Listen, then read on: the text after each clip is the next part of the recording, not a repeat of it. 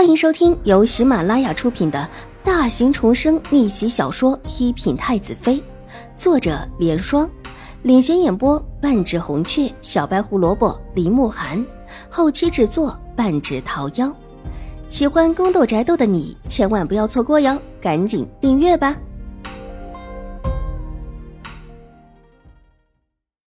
第八百二十二集，看清楚了，今天傍晚的时候。大小姐还派了人上山，似乎说有礼物要送给蒲山师太，直接去了蒲山师太处，后来也没过来给您请安，直接就下的山。青儿又把另外一件关乎邵婉如的事情说出来，这些都是邵婉如让他盯着的。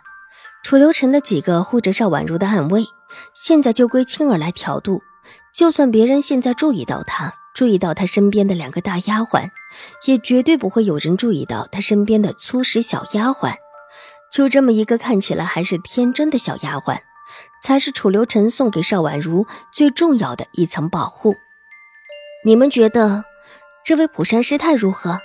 邵婉如道，目光缓缓地落在玉洁和曲月的身上，这意思当然是问的他们两个，这两个才是跟着他住在玉回庵一段时间，和玉回庵里的女尼们也接触得多。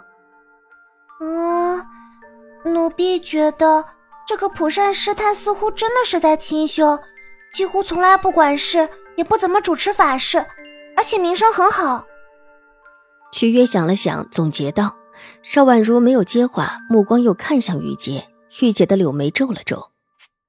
小姐，奴婢觉得这蒲山师太很奇怪。奇怪？奇怪在什么地方？”邵婉如鼓励的看着他。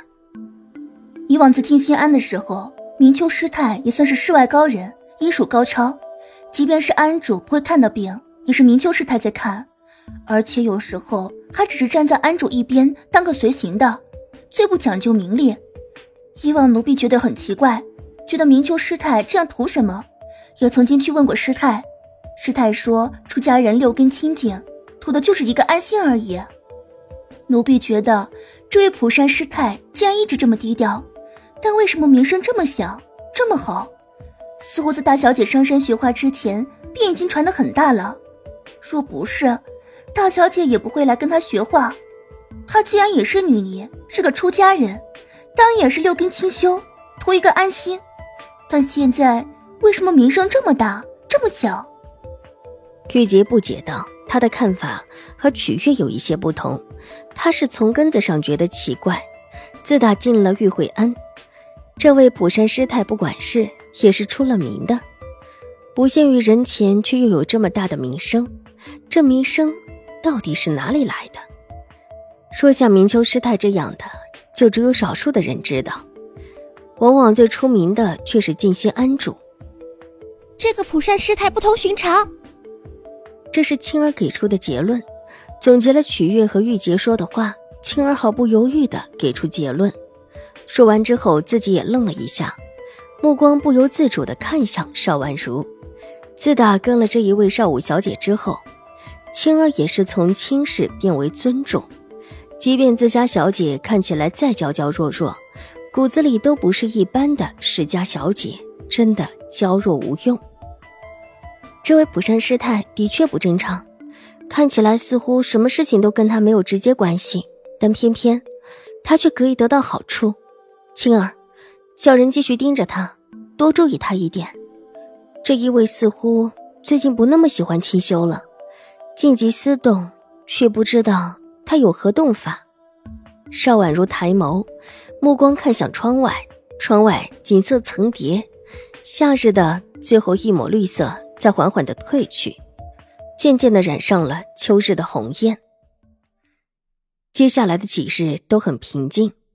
平静的，仿佛之前任何事故都没有发生似的。虎山师太依旧每天都带着弟子来念经，但是这念经的时辰却是不定的。邵婉如虽然每天也来，但几乎从来没有遇到过。兴国公府另有管事的婆子，每天过来把一些不需要的果盆糕点清点下去，重新换上新的过来，随后随侍在佛殿里。不管是邵婉如过来，还是普生师太过来念经，都伺候在一边，有什么吩咐立时完成。时间过得很快，一转眼十几天便过去了。这天一大早，邵婉如便起来了。玉洁看看外面的天色还没亮，想让邵婉如多睡一会儿。邵婉如却是摇了摇头，让玉洁直接替她梳洗。许月早早的拿了早膳过来，主仆几个用罢，便去做了法事的佛殿。今天太夫人会上山，亲自上香的日子。待得到了佛殿，发现普善师太带着慧清、慧明居然早早的在了。大殿里佛香阵阵，伴随着有韵味的念经声，很有一种。待人世外的感觉。邵婉如上了香之后，在一边的蒲团上跪下。太夫人来的也很早，没跪多久，兴国公府的人就过来了。来的是兴国公太夫人、兴国公夫人、邵颜如以及邵华安、邵杰儿。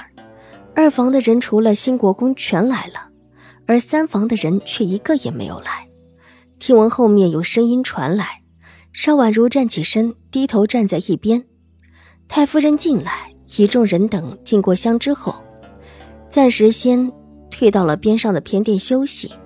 邵婉如也被唤着跟了过去。偏殿当中坐着太夫人，板着一张脸，看不出喜怒。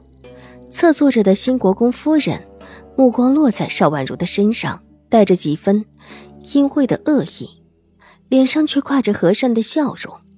邵婉如站在太夫人身后，轻轻地替她敲着背。